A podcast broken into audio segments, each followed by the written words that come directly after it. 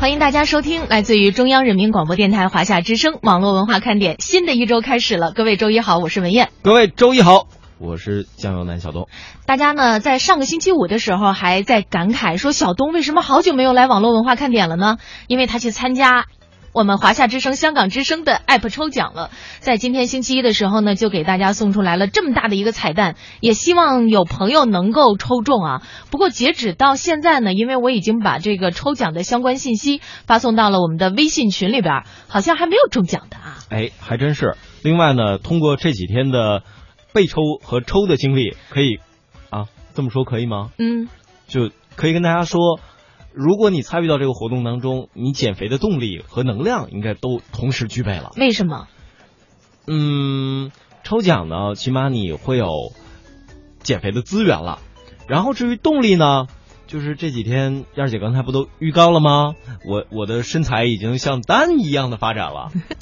呃，我想告诉大家的是，我们这回抽奖的奖品里边还真没有减肥用具啊，比方说跑步机啊，或者是杠铃什么的。但是呢，却有很多非常诱人的数码产品。也希望大家呢能够有一份好运气吧。说句实话，我到现在也没有抽中呢，所以呢，我觉得。还是趁着有 WiFi 的时候多点几次，没准好运气就会光临到你的身上。梧桐听雨说，解释一下刚才那英文是啥意思？实际上呢，刚才我们说到了在《疯狂动物城》里边呈现的树懒，这也是让很多朋友啊第一次了解到了树懒这种动物，对吧？呃，我们给大家呈现的是英文版的兔子朱迪和树懒之间的这个对话。呃，如果你要是看过中文版的话，大概就会是知道，哎，你最近过得怎么样？我过得还，兔子朱迪很着急啊，好，不错，实际上就是这个意思。眼看着我们的这个。周末到来的话呢，就会迎来清明节的小假期了。所以在今天的节目当中呢，我们就想问问大家，在清明节小假期，各位呢可能都会想着去出行。那么你梦想当中最想去的地方是哪里？或者是说你的梦想之地是哪里呢？欢迎大家和我们进行互动，来晒一晒。也许有一天，你的梦想之地就会成为你的。梦想必然实现的地方啊！一到下午就犯困，你说这可怎么办呢？呀呀呀呀呀呀呀呀呀！好吧，听网络文化看点呢。谈笑中了解网络文化，斗嘴中感受美妙生活。哎，你看这条互动。如果你想在我们的节目中让其他人听到你的恶搞娱乐精神和销魂无敌回复，快快写下你的答案，并艾特腾讯微博有认证的华夏之声中横岗网络文化看点哟。欢迎小伙伴们添加公众微信，我们一起来调侃华夏之声网络文化看点，看我哦，看我。有人说，真的能在节目里听到我的互动吗？当然，关注微信，坐等回复。哦哈哟！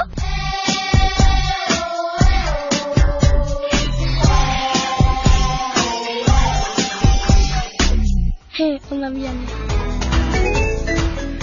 现在呀，大家一般会在放假的时候呢，抽出那么一点点时间，可以去游山玩水，让自己在紧张的工作之余得到一些放松。特别是现在呢，这种在线旅游平台已经是做的非常的丰富而完备，也让很多的朋友可以通过互联网来了解到那些此前从来没有开掘过的世外桃源。在今天的节目当中呢，我们也想听听大家特别想去的地方到底是哪里。老鼠扛刀说想来深圳的南头古城，嗯，我还真没去过，嗯，你去过吗？我在想象，呃，老鼠扛刀啊，到了南头古城，看到美景美色美人之后，发出杠铃般的笑声。为什么是杠铃般的笑声？难道不是杠铃般的笑声吗？天有情说特别想到你们的直播间去看一看，没有问题啊！我们欢迎所有的点心来到我们的直播间做客，可以和我们所有的点心朋友们来畅谈自己对于互联网的认识。当然了，来时的火车票可能需要自己负担了啊。For 呃 Forever Love 说想到北京去看你们，嗯，四月份的北京是非常美丽的，特别是在刚刚过去的周末，我们也是有机会出去去踏了一下青，北京的很多花都已经开了，真的是如花一般的花海。当风吹过的时候，那个花瓣啊会吹落在地面上，满满的一层，让人会有一种世外桃源之感。对。呃，同时提醒各位，如果准备在清明小长假出去旅行呢，不妨带上雨具。为什么呢？有诗为证：“清明时节雨纷纷，一枝红杏出墙来。”这是一首百搭的句子，是吧？呃，西塞山前白鹭飞，一枝红杏出墙来。刚叔这个来的比较的嗯豪放，想去草原骑马。哎，我觉得这个也挺好的。呃，可以风吹草低见牛羊，一枝红杏出墙来。可以体现一下风吹草低见牛羊的这种，特别是在都市生活久了之后啊，我觉得到草原上，让自己的视线呢变得更加的开阔，心情啊可能也会变得格外的不一样。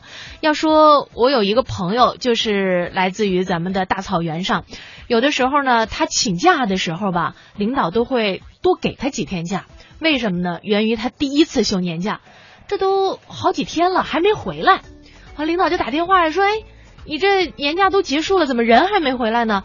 说领导，我跟你说，我们家那个游牧民族，我们家搬家了，我正骑着马在大大草原上找呢，我还没找着呢。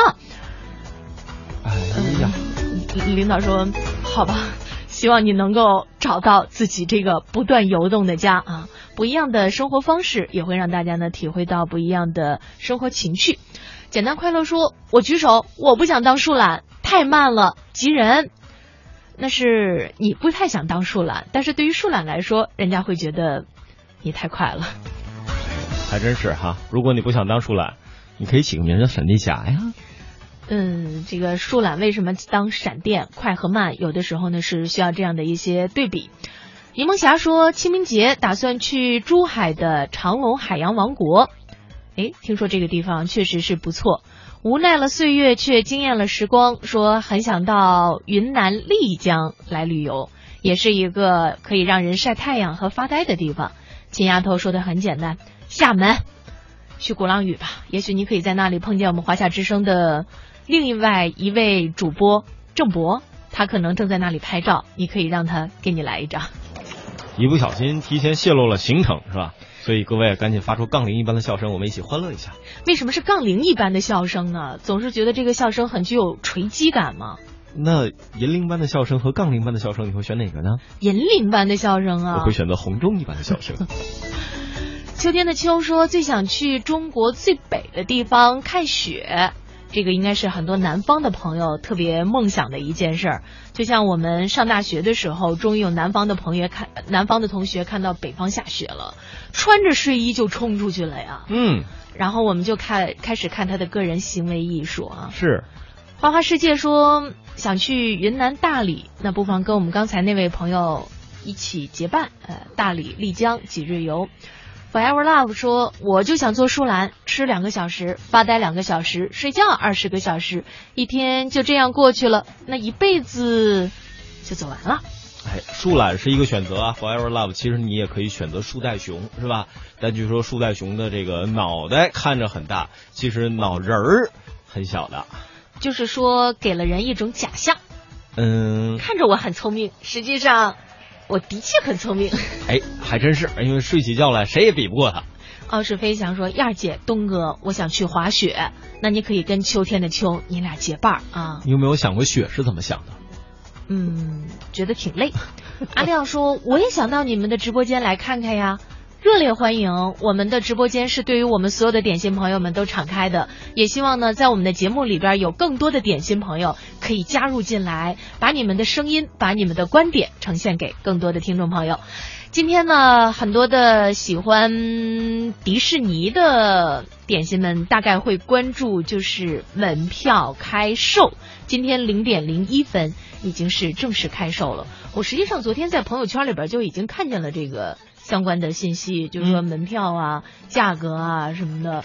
哎呀，当我看到那个梦幻城堡的时候，虽然价格稍微有一点点小贵哈，嗯，但我依然真的很想去。哎，这个首映哈，首映礼大家一般都是很想去，为什么？明星都会到场。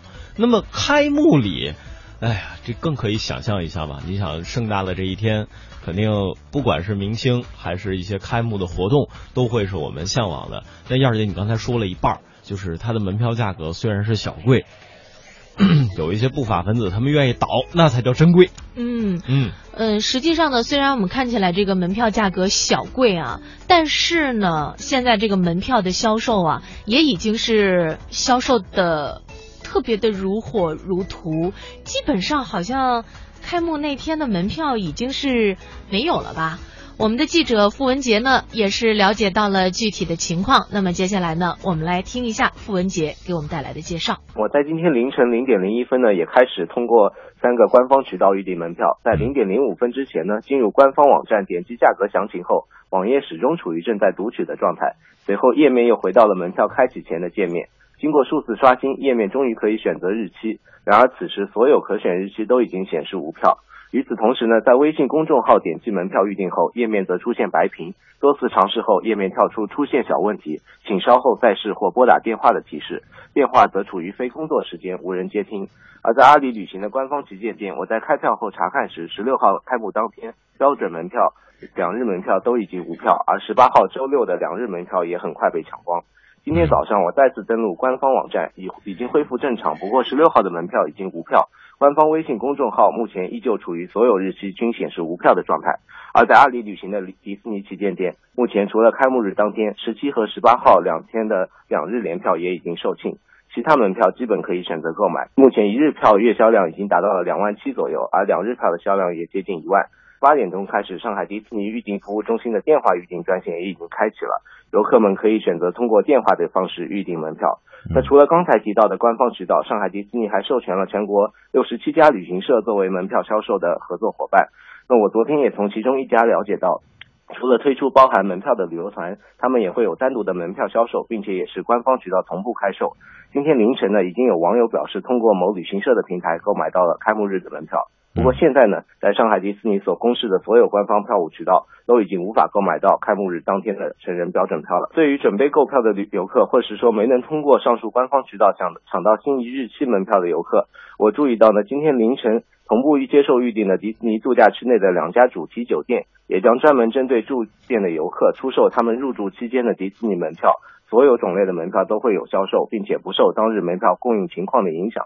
那对于已经成功购票的游客，需要注意的是，必须在购买的日期当天才能入园，而门票日期只能更改一次。除此之外，门票不得退款，不得转让。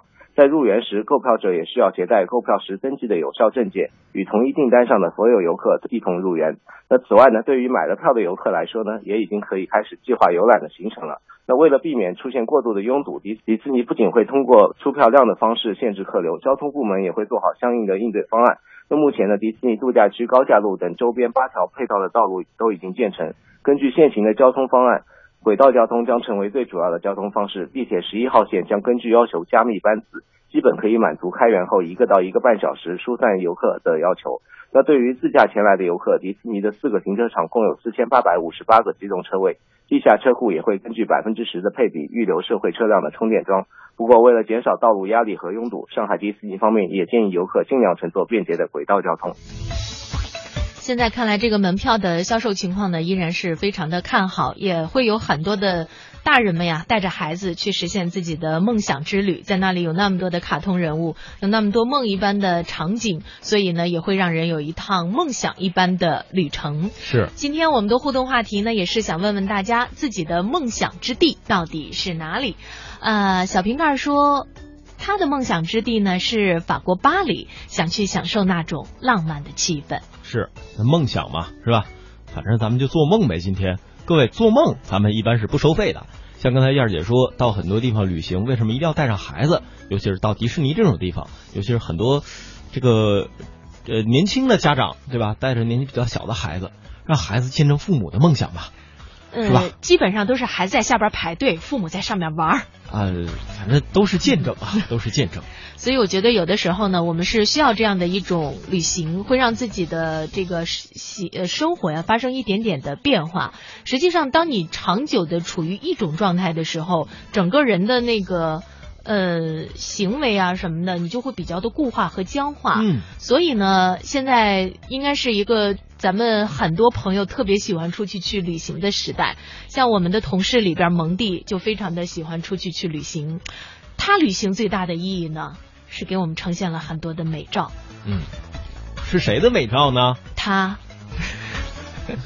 我就不往下说了，是吧？你只发出杠铃般的笑声。LDG 说没有特别想去的地方，因为天天都在外面跑，感觉前面刚叔说那草原骑马还不错，去草原上骑了。过年呢，在海边上也骑过，感觉好好玩哦。哎，呃，然后呢，刚才简单快乐说啊，这个我天天假期，清明节呢在老家准备去祭拜一下先人，嗯、然后但是自己呢，呃，可能还有别的想法。那其实啊，最想去的就是直播间看看咱们直播的样子，主要还是看看导播。他特别期待导播是在干什么。哎，我有一样的问题，简单快乐。呃，导播呢，主要是负责就是接听原来有这个热线电话的嘛，啊，嗯，呃，我们的导播呢，主要是负责这样的一些工作。当然了，可能不同频率呢，导播所承担的任务也是不太一样的。但是如果你要是此时此刻下午三点钟到四点钟来到网络文化看点的话，你是看不到导播的。对，你会发现导播都在直播间里。呃，要是有的时候，比方说在我们的节目当中会发生直播连线，你会奇怪另一个主持人怎么不见了？他那个时候由主播换成了导播。是，我们都身兼数职，八爪鱼的状态是经常随时随地的。相信未来说，话说呢，常回家看看，我就想回去看看二老，顺便呢去祭祖。好些年清明节没有回去了，再不回去，祖宗都不认我了。呃，只有一条高速公路通往祖国大陆最南端边陲的红土家乡。哎呀，可能又要塞车，真的是又喜又忧啊！要塞车的时候怎么办呢？提前出发会是一个好主意。好，我们再来说说有关于上海迪士尼正式开售门票以后，现在在网上的一些动作啊。今天凌晨呢，上海迪士尼乐园正式的对外售票，但网络上有关门票销售的信息呢，已经是满天飞了。高价倒卖门票的卖家呀，比比皆是。刚才小东也说，有的人甚至标出了很高的价格，就是一张一千块钱，相比正式门票的价格翻了一倍不止。因为我们刚才通过我们的记者傅文杰的介绍，知道成人票就是在这个节假日的时候是四百九十九块钱嘛，你看这都卖到一千了。是，尤其对于孩子们来说，拿着这样的票见证父母的梦想，这是见证梦想的时刻。儿童票是可以有打折的，哎，还真是。但是说到这样的一个，我肯定会比你了解，啊，怎么讲？因为我是会关注孩子的票务信息。哦，还真是。嗯、但是第一天你会去吗？第一天肯定不会了，我觉得所有的东西大概都不会能够排上队吧。嗯，那么迪士尼会有什么样的原因能够吸引你去呢？哎，我特别是看了《疯狂动物城》以后，我很想坐兔子朱迪前往动物城的时候那架那列小火车。你确定迪士尼里会有吗？我不知道有没有四 D 电影可以呈现。哦，原来是这样。但是要和大家说的是，在上海的迪士尼是目前咱们国家的第二家，同时是亚洲的第三家，还有它是世界的第六座，而且据说它的规模，哇，在世界上排进前十，妈妈得洒洒水了，好吧，这前十我觉得还挺好排进的，这一一定可以排进的呀。一共才六个。是啊，所以我很肯定的说，好吧，据说呢，上海迪士尼融入了中国传统元素，建造十二朋友园，以迪士尼卡通形象展现十二生肖。此外呢，迪士尼城堡、迪士尼梦幻地铁站，还有数字化乐园、人造森林等等，也是十分的抢眼。是的，那么尤其刚才燕儿姐提到这个人造森林哈，会不会给大家像在《疯狂动物城》里兔子进城朱迪的那个感觉哈？兔子进城，嘿，好好开心哈！这个，而且呢，根据上海迪士尼目前官方透露的一些数据哈，这个乐园的门票二十八号零点开售，票价是三百七到四百九十九。呃，在门票正式开售以前呢，其实有很多人已经打电话预定了，但是要提供个人信息，而且开售当天呢要再致电预定。那个迪士尼客服人员也表示说，每个人限购五张，记录下您的信息，届时呢，在三月二十八号的时候，呃，再免去记录信息的时间，这样可以实现快速购票。不知道这样的方式在未来长期化的迪士尼运营过程当中会不会继续呈现哈？不过呢，在迪士尼门票公开出售前，网络上有关门票销售的信息已经满天飞。有媒体报道，类似于淘宝、新浪微博和百度贴吧等网站高价倒卖迪士尼门票的卖家比比皆是。最低的呢，仅需要付一块钱的定金；最高啊，则标出了一块钱一张票的价格，相比正式门票价格翻了一倍不止。同样出售所谓的电子票，有的卖家呢，则需要顾客预付四百九十九元全款，并声称三月二十八日正式出票之后，还需需要买家补足差价，也就是所谓的代购费。此外呢，也已经有不少的网友以个人名义转让上海迪士尼门票，价格多在单日每张四百元到六百元之间。迪士尼工作人员也提醒我们所有的消费者，现在已经公布的正规的销售渠道，包括迪士尼的网站、微信以及一些正规的旅行社等等。如果要是购买黄牛票的话，可能会带来很多的风险。嗯，是的。那么这个黄牛票带来的风险啊，给各位来说一下。第一，就是在你进园的时候，如果你的身份信息跟购票登记的信息不对等的话，或者是改签入园的时间和进行退票的时间。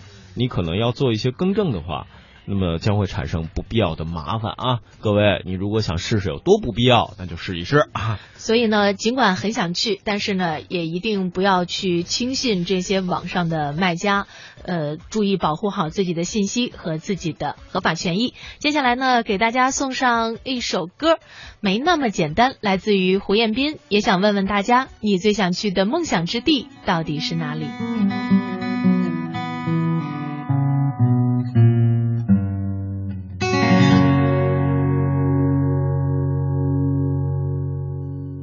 没那么简单就能找到聊得来的伴，尤其是在看过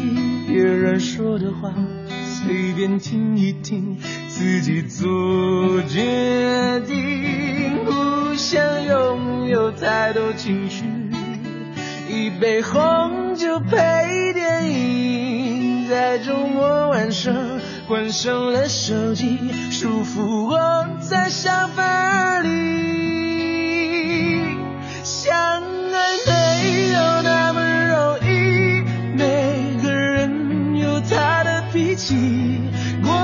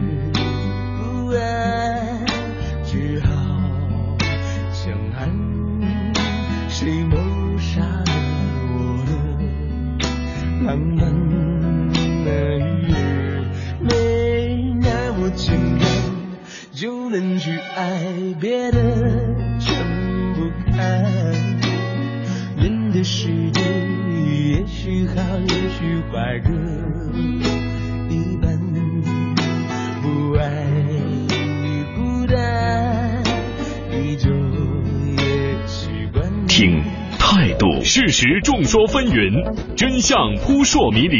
听生活，汽车因为都市更显魅力。听节奏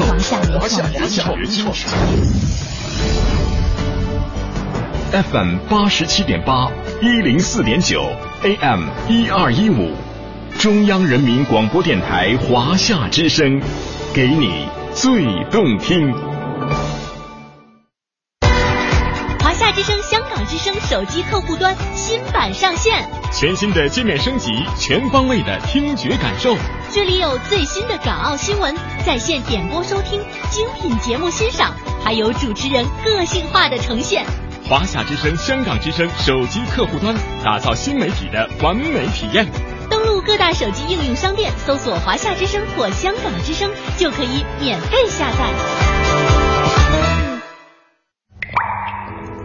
一滴水变成了一朵云，飘过高山峻岭，滋润花草树木。一滴水流入江河，折射大千世界，灌溉万亩良田。一滴水变成了一颗汗珠，洒落土地，耕耘未来。水乃万物之源，一滴生命之水滋养大千世界。保护水资源，珍爱我们的家园。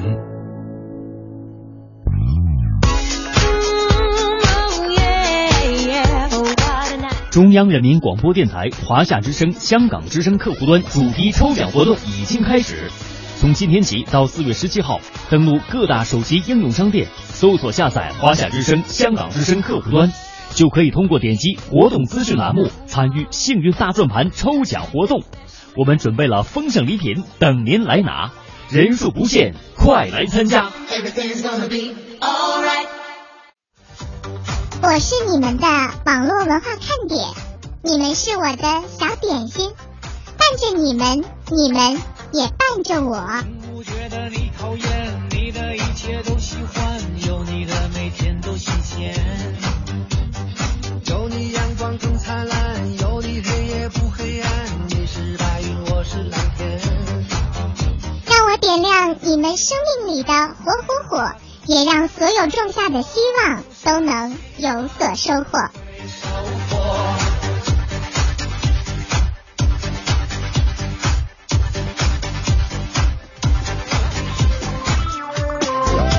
欢迎大家继续锁定收听来自于中央人民广播电台华夏之声网络文化看点。下午好，我是文燕。下午好，我是小东。今天呢，有一些点心朋友说，怎么感觉今天的东哥没有以前的爽朗呢？没有没有原来那么多的笑声呢？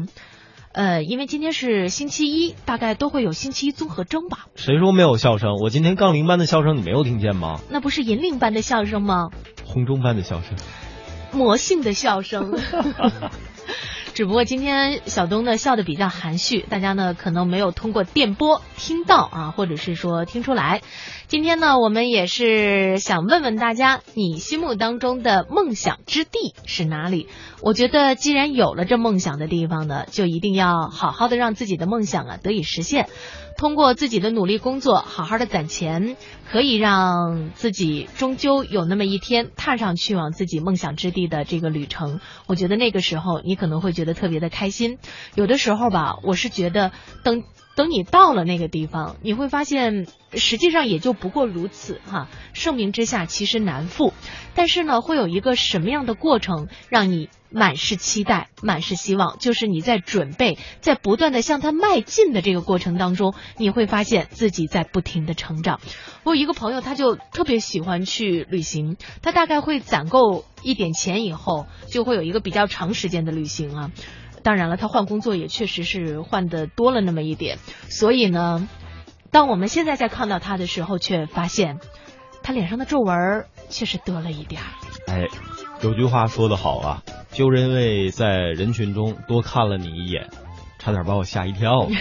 可能是因为经常出去，没有保护好自己的脸部，所以呢，就显得有那么一点点。但是人家的见闻呀，确实是比我们这些成天没有那么多出行机会的人要好了很多。这个呢，就是出行带给他的不同的磨练。也会有一些朋友跟我们说，说自己的孩子呀太小了，不是特别的方便出去。但是我跟你讲，孩子实际上对于外出的适应性要比我们大人还强得多。哎。另外呢，燕儿姐刚才也说了，我们今天互动话题非常重要的一点就是做梦嘛，不要钱，免费。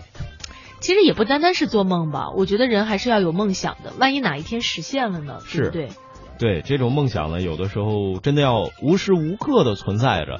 它一方面呢是提醒大家有免费的可能性，另外一方面呢，当有一天梦想照进现实，你也可以把它变成一道故事。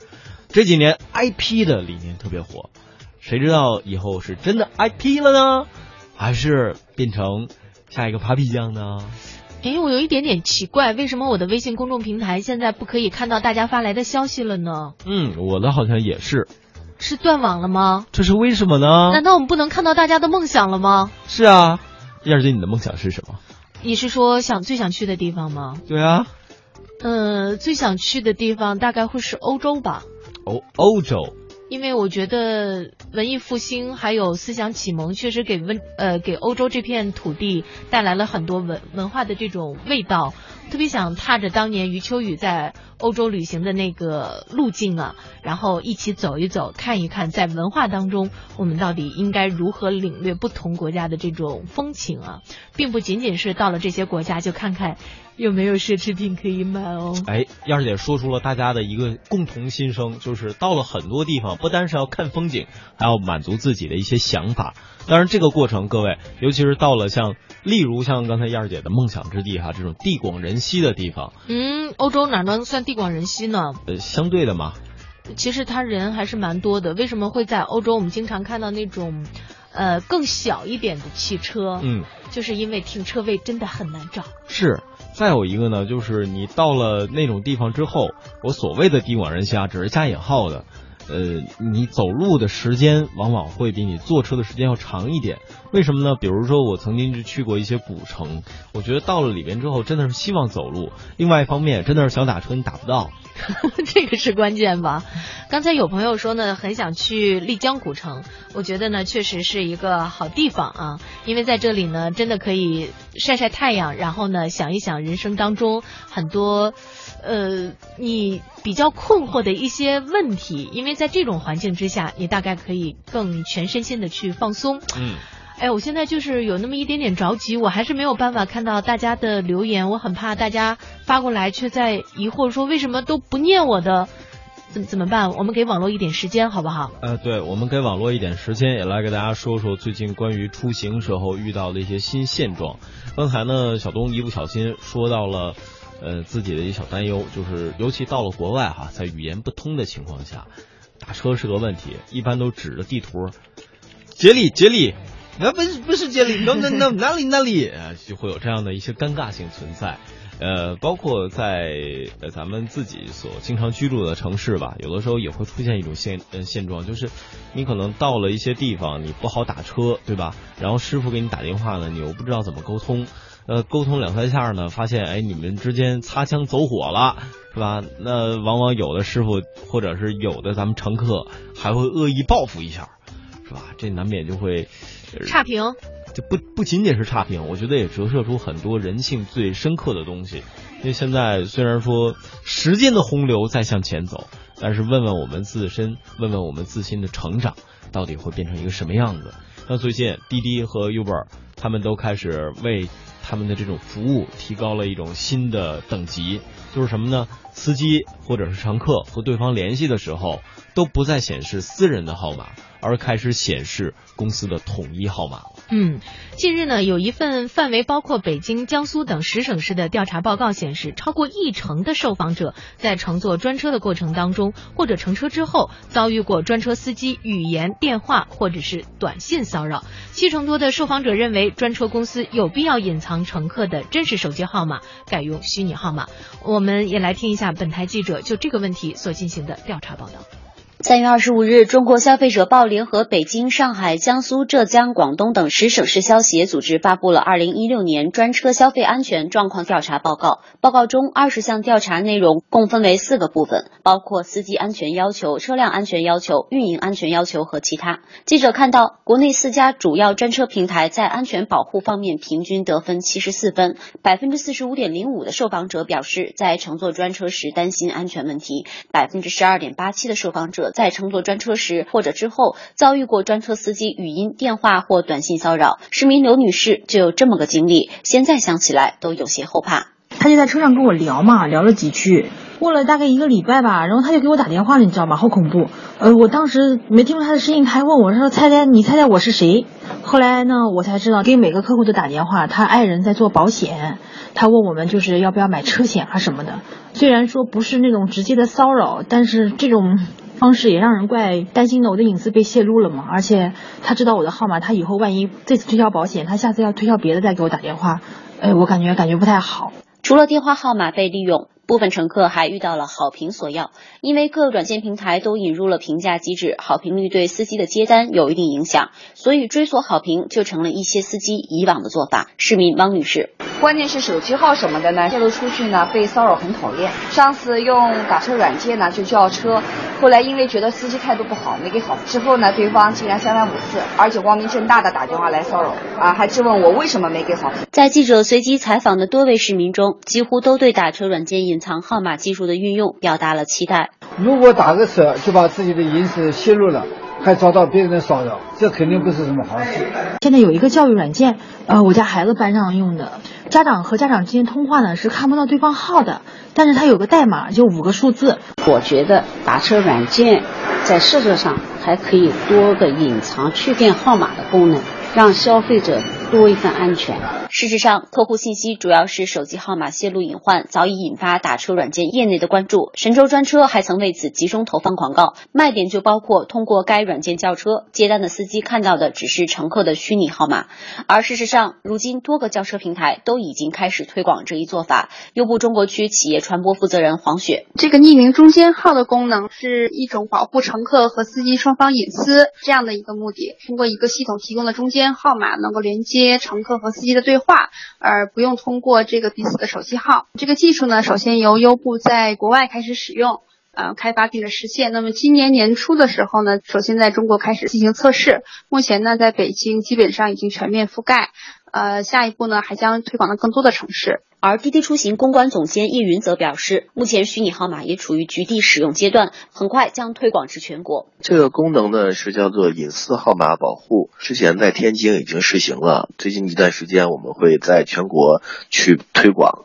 那这个功能它实际上就是让司机和乘客双方通过一个虚拟号码来显示。这样可以对双方的这个手机号码的隐私可以得到很好的保护。除此之外，目前各平台都已经采用了匿名评价的方式，避免司机因评价不佳而骚扰乘客的情况发生。叶云对乘客在给司机评价的时候也做了这个隐私保护，就是对他的这个评价的顺序啊，以及他的这个身份啊，呃，会进行匿名。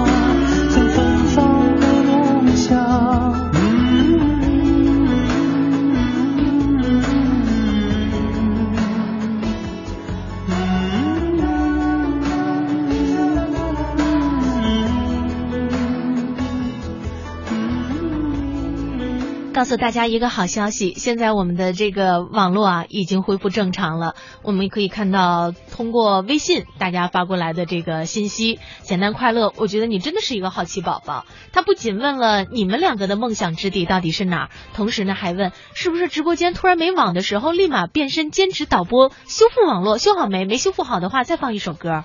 我们放歌是节目所需，好吗？还还还真是哈，呃，刚才还有问说这个，呃，还专门问东哥说这个时候你要不要变成手机哥？手机不能做直播，别闹。小慧说，上周六呢也是用了一个出行的 app，叫车之后显示三分钟左右到自己这里，等了十几分钟呢也没有看到车过来，打电话呢这个司机师傅又不接，又不能够重新叫车，真的是挺郁闷的。我觉得现在叫车软件啊，的确是在很大程度上解决了供需的问题。要知道，原来你在那个热闹的地段、繁华的路段是非常，或者或者是说，呃，另外一个极端比较偏僻的地儿，真的是非常难打到车。对。但是呢，有一些这个出租车司机，他在扫街的时候啊，他不是说扫大街，他就是在街上空车转的时候，他也不知道哪里有乘客。对。但是现在呢，有了这些出行软件之后，确实让我们彼此之间的信息沟通更方便了。但是这个呢，又会产生了新的问题。是，其实它有很多好的现象，比如它有一段时间加价，就是加价出车，包括什么打表来接，也受到一些朋友的质疑。但各位，你有没有想过，正是因为这种，呃，加价行为，才能够吸引更多的人来。我们有的时候在外面，比如说你在冬天特别冷的时候。你加个十几二十块，但你能更快的到家，谁不愿意呢？嗯，呃，但是像我们刚才说的，也有一些不好的事儿。嗯，我觉得遇到这种不好的事儿吧，一方面对于师傅，一方面对于咱们乘客，都是双向的一句话。就叫三思而后行。当然，还有的一些乘客和师傅是三思而不行啊。小慧说，必须付款之后才可以重新叫车，可是明明没有打到车，为什么要让我付款呢？我觉得这个也是一个问题。就像有一次呢，我也是用了一下优步的专车，嗯哼，然后呢，因为那个路段啊，真的是特别的拥堵，哎，它很久没有到，哎，因为我那时候在冷风当中已经快冻成冰棍了。哎北京的冬天呢，呃，确定不是冰淇淋吗？没那么软和。呃，应该是里面加了奶粉。后来呢，我就说把这个轿车给取消了，结果取消以后是要扣掉乘客这个轿车者是八块钱还是九块钱来着？嗯，当时我也不知道这个事儿，后来呢，人家跟我说你可以跟这个平台说啊，是因为什么什么样的原因你取消了轿车，那个钱是会退还给你的。对。这个但我不知道滴滴就这种情况下到底应该是怎么操作，可以保护我们消费者的这个合法权益。嗯，呃，四不像说，哎呀，现实点儿吧。最梦想去的地方呢，就是我可以去彩票兑换中心兑大奖啊。我要是能兑个大奖，我想去哪儿玩我就去哪儿玩儿。啊嗯，这这也有道理啊。啊，对。这个咱们还还有话说嘛，说书中自有黄金屋，对吧？读书破万卷，出门如有神。鬼马一丁说，自从来到惠州工作以后，好久好久都没有时间收听广播。燕儿姐好，东哥好，代我向蒙蒙蒂和涵涵好问好。这对我们节目挺了解啊。啊，对，很了解，很了解，了不起。说很想念你们的唠叨之音，我们这明明是很有价值的声音嘛。呃，我们的唠叨很有价值，谢谢。他说我最想去的地方好多好多，嗯，最近的话呢就想去湖南张家界的玻璃桥，听说有蹦极，很想要跳一跳。刚才我好像看到也有一位朋友说他想去蹦极，你们两个倒是可以结伴去。哎，刚才我真的看见不止两位朋友，不止这两位，很多都想去蹦极，这是怎么了？大家现在生活压力这么大吗？哎，我特别好奇的就是，当你真正站到那儿的时候，嗯你有勇气跳下去吗？还是被人家给踹下去呢？我觉得很多时候都是这个，呃，应该算加引号的教练推下去的。当着我不跳，我不跳，谁愿意跳谁跳。对教教练说：“你你到了这儿了，你还想不跳对对，我们都绑好了，费那么大劲儿，你还想下来？做梦啊！？”所以呢，我觉得呀，在香港迪士尼有一个那个室内的过山车，就是它有一点特别好，在进入到最终的那个通道之前，你有一次反悔的机会。嗯，就说他会给你提供录像，他告诉你大概会有到什么样的一种刺激程度，你觉得自己不可以接受，OK，那你可以从这儿拐弯走。你觉得我是一个勇往直前的人，我一定要挑战一下，那你 OK，你直接往前去。对，太刺激了。还有刚才一些朋友也说自己在清明节小长假梦想就是回家陪陪爸妈。其实啊，要跟大家说，呃，我们每个人都可以是梦想家，有的时候梦先走了，我们就剩想家了，嗯，对不对？嗯嗯，好有哲理哦。哦，是吧？就是真棒。王小雪说：“小东东，也都好久没有来了，挺想你的。”他说我说下句，那啊挺想你的，然后下一句是嗯、对啊，他没有下句吗？没有。小雪你在哪儿啊？他下一句说：“我最想去的地方呢，就是青藏高原，想看看那些青藏高原上，你去看青青大草原，那不是俩地儿吗？新鲜的空气，青藏高原上大概空气不那么好呼吸哈。他是不是想在青藏高原上俯瞰一下大草原啊？那你不应该去内蒙古大草原吗？哎视力真好，太棒了！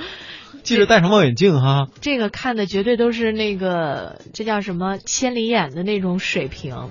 梦幻水晶人家这个，你看看，咱们想的都是玩儿，你看看人家这个啊，如果可以，我想去一次美国硅谷，各种科技的研发基地，我去学习学习。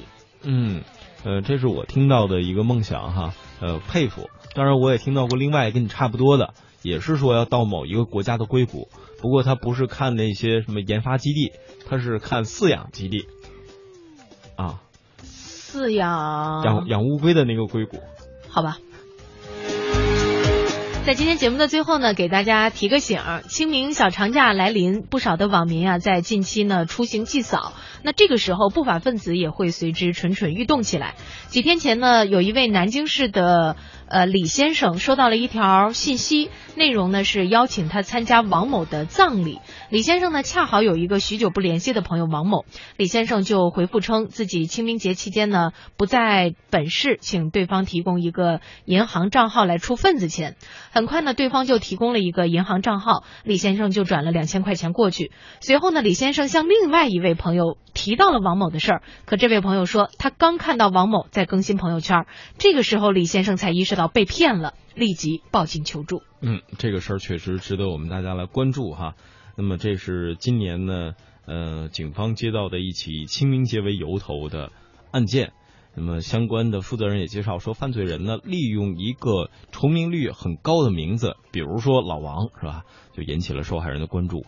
那如果恰好受害人有这样名字的朋友，也很容易信以为真。紧接着呢，这个犯罪嫌疑人也抓住了咱们大家这个逝者为大的传统观念，嗯，不便进于求证，也想着这个呃进一步的呃，就怎么说有点着急了吧，也就被犯罪分子利用了这样的弱点哈，所以也是提醒各位小心小心再小心。嗯，目前呢，李先生这个案子还在进一步的侦查当中，所以警方也提醒广大的网民朋友，通讯网络诈骗手法层出不穷，但万变不离其宗。无论骗子如何花招百出，最终一定会落脚为一点，那就是转账汇款。所以呢，咱们各位一定要记住，不轻信。不转账，遇事先通话求证，这一点呢是一个根本性的原则，也希望大家呢不要被骗啊。嗯，简单快乐说，你们两个清明节放不放假呢？呃，不，他说你们俩清明节不放假吧？啊，我我的下期又被你猜到了。说说你们俩的梦想之地吧。刚才燕儿姐已经说了呀，小东说说吧。嗯、左手拉着右手，那就是我的梦想之地。大概是一个异性吧。应该是个异性。鬼马一丁说没有压力，只是想刺激一下，反正自己不怕高，嗯，就想体验一下那种玻璃栈道啊。哎，梧桐听雨说下载了一个优步，在玩儿，就是在搞明白怎么用哈、嗯不小心呢就叫车了，那车就来了。司机说怎么办？我说我也不知道该怎么办啊。后来司机呢就给他支付了十三块钱。嗯后来吴桐听雨说为什么要给我？他说那公司是要扣你的钱的。哎呀，真是好司机啊！哎呀，真是好司机，而且这样的好司机其实还是大有人在的，所以各位不要被那种片面的一些信息所过分的误导。呃，而且从另外一个方面讲哈，我们也可以作为一个好乘客，时刻的要求自己。呃，今天咱们在聊的是梦想，其实我也有一个梦想，就是在去旅途的过程当中，可以有很多的小伙伴跟我一起玩各种各样的游戏。比如最近我在想《真心话大冒险》当中，嗯，最最能让人尴尬的一个问题是什么？真心话还是大冒险？呃，就是真心话吧，对吧？嗯一般怎么办呢？就我怎么能让人觉得很尴尬呢？